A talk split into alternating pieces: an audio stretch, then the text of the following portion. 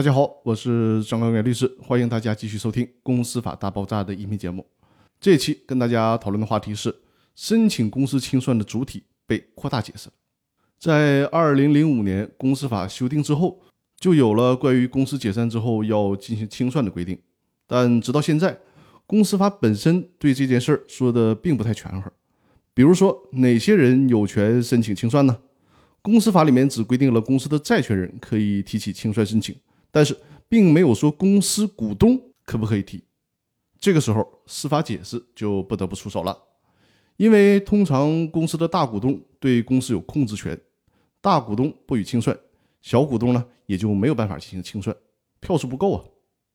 公司该进行清算了，但是呢大股东就是不清算，眼看着公司的资产白白的消耗掉，如果不让小股东去法院申请清算，这对小股东来讲就太不公平了。而且有一个非常现实的问题，债权人向人民法院申请指定清算组，这得花钱的，需要交纳申请费或者是交纳清算费用。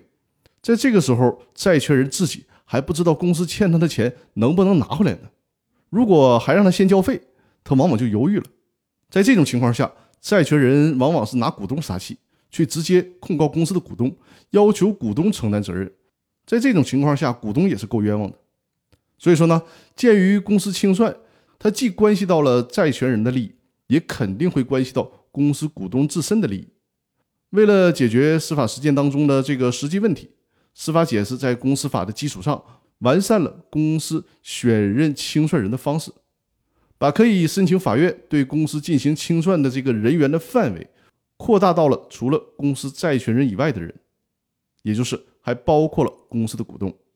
只是说呢，他需要有一个前提条件，需要把债权人未提起清算申请作为公司股东提起强制清算申请的一个前提条件，从而呢使这条司法解释与公司法能够衔接得上。那好了，以上呢就是今天要跟大家分享的内容，感谢大家的收听，我们下期继续。